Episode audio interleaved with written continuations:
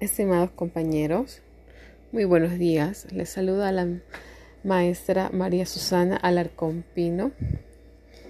El día de hoy voy a hablarles sobre el tema que se me ha consultado en la tarea del Ministerio de Educación. La calidad de los aprendizajes mejora con el solo empleo de recursos digitales. Mi opinión personal es que no.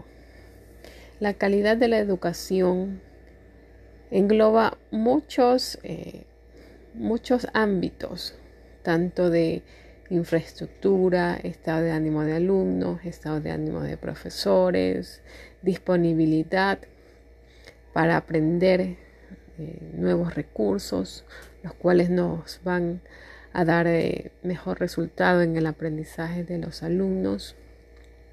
Alumnos que tengan a su disposición los mismos sobre todo el Internet, eh, que tengan, podríamos decir, también un poder adquisitivo para poder tener tres comidas, tener una estabilidad emocional.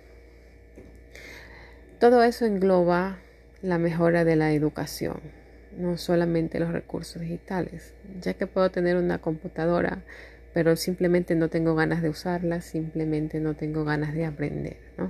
Entonces son diversos, eh, diversos aspectos que se deben tomar en cuenta, tanto por parte de maestros, alumnos, padres de familia, autoridades, ya que debemos trabajar en coordinación.